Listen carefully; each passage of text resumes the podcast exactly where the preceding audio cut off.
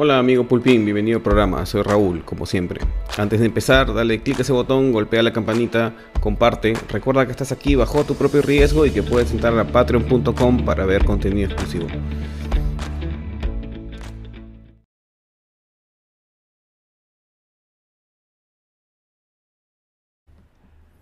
Hola amigos. Eh, he estado pensando bastante en, en la ideología Em, nos han dicho, o, los, que, los que estamos conectados con medios de comunicación eh, occidentalizados o que podemos ver los videos en inglés, por ejemplo, este, empezamos a creer cosas que no corresponden con nuestra realidad material, ¿ya? O sea, estamos más conectados con la cultura moderna que con la nuestra, ¿no? Mm. Y entonces se forma una distribución de, cuatro sectores, ¿no? Se forma la izquierda radical, la izquierda moderada, o sea, los liberales de izquierda, los liberales de derecha y los, y los radicales de derecha. Entonces, em, lo que tenemos que hacer para, o sea, ¿cómo distinguimos a alguien que está profundamente ideologizado, ¿no? Y es que la ideologización, o sea, el adoctrinamiento, como ataca las creencias, se mete allí donde debería estar eh, la religión. Es bien raro, ¿ya? Porque mi definición es, la siguiente. Religión es una ecuación. Es, religión es igual a ideología más Dios. O puede ser religión es igual a ideología más frenos, ¿ya? Porque la ideología es, activa, te hace moverte hacia adelante, te, te motiva a hacer ciertas cosas. Pero si no tiene frenos, se vuelve asesina, tiene ganas de matar, porque es utópica. La ideología per se es utópica, cree que en, este mundo material que vivimos todos, podemos construir un mundo perfecto para nuestra tribu. No para todos, ¿eh? para nuestra tribu, porque la ideología también es celosa. Los frenos a eso en mi religión, por ejemplo, es la idea de, Dios. O sea, mi concepción de Dios no me permite deshumanizar al marxista, leninista, maoísta, serronista, pensamiento Gonzalo. Así esté equivocado en su pensamiento, así piense Popcorn, no lo puedo deshumanizar al punto que ya no es mi prójimo y por ende le puedo pasar la, la metralleta por encima, ¿ya? Y lo puedo fondear en un campo de concentración para terrucos. No, yo no puedo hacer eso. ¿Por qué? Porque mi, mi ideología cristiana no es utópica. Entonces yo estoy peleando por obtener un, em, un, reino que está más allá de la, realidad objetiva, ya es idealista, por ende no es materialista. Materialistas son los comunistas. Pues. y ahí se parten dos. Pero entonces, ¿Cómo reconoces a alguien así? Porque la gente, hay gente que está ideologizada a la izquierda y a la derecha. Y, a la derecha hay bien ideologizados, o sea, tan ideologizados como los de izquierda. Pero no los puedes reconocer. Entonces, ¿cómo, cómo, cómo los reconoces, no? A alguien, a, personas que son tan diferentes, porque nosotros los de, los de derecha, radical o moderada, vemos el mundo en países, por ejemplo, en naciones. La izquierda lo ve en clases sociales. ¿Mm? Por eso es que mientras que los que somos de derecha pensamos en un país más competitivo, a ellos no les interesa la economía. Pues. Ellos piensan que debemos pasar a una situación de dictadura de proletariado, en el caso de los marxistas-leninistas. Entonces es raro, pues son tan radicalmente distintas las religiones. O sea, eh, el marxismo-leninismo en América del Sur, sobre todo, que es donde todavía existe en el tercer mundo, es la versión fundamentalista religiosa de la izquierda. ¿Ya? Entonces, para distinguir a los fundamentalistas religiosos, lo que hay que buscar... O sea, el fundamentalismo religioso es la perversión última de la religión.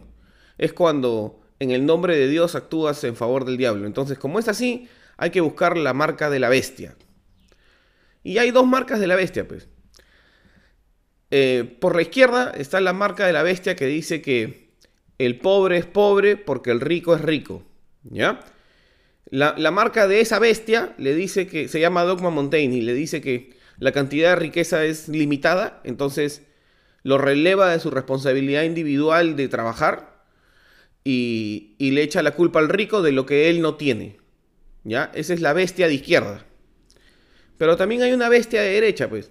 Porque la marca de la bestia a la derecha es el pobre es pobre porque quiere. ¿Ya? Y es la misma cosa, porque em, e, es esa marca de, la, de esta bestia, de la bestia que dice que el pobre es pobre porque quiere, lo releva de su responsabilidad hacia su prójimo de actuar él directamente, ¿ya? Y así puede deshumanizarlo, decir, no es mi prójimo, que se joda. ¿Mm? Em, y los dos son tipos de colectivismo. Porque los dos están rechazando tu responsabilidad individual de actuar sobre aquello que está o no a tu alcance. Porque si los que estamos marcados con la marca de la bestia de derecha o hemos estado marcados con la marca de la bestia de derecha que dice que el pobre es pobre porque quiere, no despertamos, estamos ideologizados, pues, pero ideologizados para la derecha.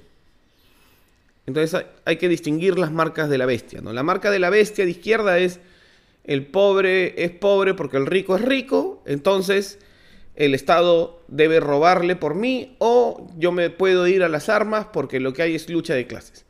Y la marca de la bestia de derecha es el pobre es pobre porque quiere, esa es la bestia de derecha, ¿no? Es este, la gente que sufre hambre piña, pues así les tocó y lo que no quieren es esforzarse. Entonces yo no tengo que hacer nada porque no es privilegio, es el esfuerzo de mis padres, mis abuelos. No, tío, es una bendición. Es un, es un regalo de la providencia, te la encontraste. O sea, has puesto de tu parte seguro, pero empezaste en un lugar diferente. Pues. A, los que están marcados con la marca de la bestia de derecha, ¿no? Del pobre, pobre pobre porque quiere, les molesta pues que les digan que es privilegio. A mí me ha molestado mucho tiempo que me digan que es privilegio. Porque claro, yo he puesto cierto esfuerzo, pues, sobre el esfuerzo de mi papá, sobre el esfuerzo de mis abuelos, pero hay gente que está más allá del bien y el mal. ¿Ya? Eso es lo que nos cuesta entender a los que hemos estado marcados con la marca de la bestia de derecha. Hay gente que está más allá del bien y el mal. ¿Por qué? Porque el hambre no te deja ser moral. El hambre te reduce a tu, a tu estado primigenio jovesiano tribal, animal, donde no, donde no puedes, este, o sea, tus actos dejan de, dejan de ser em, basados en la moral subjetiva porque hay una moral objetiva, primigenia, que te dice que tienes que sobrevivir, que tienes que darle de comer a tus hijos como sea. Que tus, que tus hijos no se pueden morir de hambre, no se pueden morir de frío. Y eso, o sea, la desesperación, el miedo, el hambre, son cosas que están más allá de la moral es un, la gente no se da cuenta de que durante el COVID, con la cantidad de miedo, de represión, de dolor que ha habido, ha habido un gran acto de... Ha habido un gran acto de... Ha, habido un gran acto de, bondad de la gente pobre. No, la, la gente ni siquiera cae en cuenta de eso, porque si, si yo agarro y encierro a todo Miraflores, San Isidro, La Molina y los obligo a vivir en cuartos de 4 por 3 eh, de a 5 personas, sin agua, sin desagüe, sin luz, y encima militarizo las calles para que no puedas salir a trabajar y te corto los ingresos. ¿Cuánto creen que se puede demorar la gente en, armar una revolución y cruzar la frontera de, de, aquello que está cercado para tomar lo que, lo que, lo que por derecho ya le corresponde? Pues. Pero eso en el Perú no pasó. Pasó en otros países, ¿ah? Pasó en los países más secularizados. Pasó en Chile. Vandalizaron los supermercados. Hoy por eso los chilenos tuvieron que dar este, asistencia directa. Pero en, el Perú ha habido un gran acto de... ha habido un gran acto de la moralidad judeocristiana, que es... O sea, los pobres se han negado a estar marcados por la marca de la bestia que dice yo soy pobre porque el rico es rico y se han restringido a sí mismos de alguna forma de ir más allá de lo que ya el miedo les hubiera permitido. La gente ha preferido morirse antes que robar, morirse antes que romper la ley. Han preferido morirse antes, antes de, presionar con marchas masivas en la calle al gobierno para que expropie las clínicas privadas, por ejemplo. Han preferido morir antes que, antes, antes que romper la base judio-cristiana de la sociedad.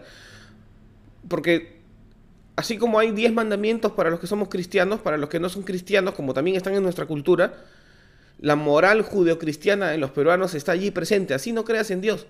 Amaqueya, Masúa, Mayuya es lo mismo que no robarás, no mentirás, no, no levantarás falsos testimonios, no, no matarás. Es lo mismo. Entonces, lo que es transversal para los peruanos por ahora, hasta que llegue el posmodernismo, si no podemos detener a las bestias, este, es la moral, la moral judeocristiana. Y como yo siempre hablo de moral judeocristiana, no quiero que, no quiero que entiendan que es religión, ¿ya? Sino es, es, algo más, ¿ya? Es, algo más que está bien en el fondo, en, el, las creencias de todos los peruanos, que sin importar si son marxistas, leninistas, maoístas, de esto, o son cristianos, católicos, o ahí, todos creemos en eso. Y ni siquiera nos damos cuenta. Em, e, eso es ideología, pues. Hay una ideología de los peruanos. Y parece que es una ideología del bien. Se resiste a ser una ideología que está más allá del bien y el mal. Pero como eh, hay unos pocos, porque yo creo que son pocos, que están marcados por las dos marcas de las bestias, de las bestias, de las bestias, por eso son brutos y, brutos y achorados, este, se niegan a ver cualquier virtud en la otra tribu. El pecado original es el, tribalismo, pues es lo que nadie lo entiende aquello que divide a los hombres es el tribalismo. Es los hombres somos especiales porque hablamos, si no seríamos monos. Entonces tienes que, tienes que hacer uso de esa facultad que no tienen los demás animales para, para poder minimizar el efecto de esas dos marcas de la bestia, donde quiera que, que, que, vivas. Hay un chiste que hace Slavoj Žižek, ¿ya? que dice que Niels Bohr tenía en, la puerta de su casa como, como timbre una herradura. y en la cultura europea oriental la herradura es de, es de buena suerte, ¿ya? Entonces, otro científico llegaba y le decía, este, Nils, pero, Nils, pero tú eres un científico, pues, ¿no? ¿Por qué una herradura? O sea, ¿de qué te va a salvar este? Si tú no crees en eso, o sea, y Niels Bohr le responde, Sí, en efecto, yo soy un científico y no creo en eso, pero me han dicho que aun cuando yo no crea, igual sirve. Ya. Esos son los valores judeocristianos de la sociedad peruana. Esa, esa herradura. Eso es ideología, pues. Hay una ideología del Perú, pero es una ideología de bien. Em, hay algo que compartimos todos los peruanos, así no querramos ser peruanos, porque la bestia de derecha está marcada o sea, la bestia de derecha, el que cree que el pobre es pobre porque quiere, también tiene su marca de peruanidad de alguna forma anti esa religión del bien de los peruanos. No hay nada más DBA que... O sea, no hay nada más peruano que no querer ser peruano. O sea, escuchen el lenguaje de todos los DBAs siempre es en este país, en esta porquería de país, porque las instituciones en este país. Es este país, es otro país distinto al que ellos viven, es este país. Esa es la marca de la bestia de derecha también. Cuando las personas más de centro es en nuestro país. En nuestro país. Donde existimos bestias de derecha y marxistas-leninistas, pues. Pero es nuestro país, es nuestra república. Y la vamos a defender hasta el último cartucho. Que no te marque la bestia. También. Queremos igualdad ante la ley y el respeto irrestricto a nuestras libertades personales, porque lo demás es floro. Síguenos en YouTube, Instagram, Twitter y entra a patreon.com barra Raúl como siempre para contenidos exclusivos.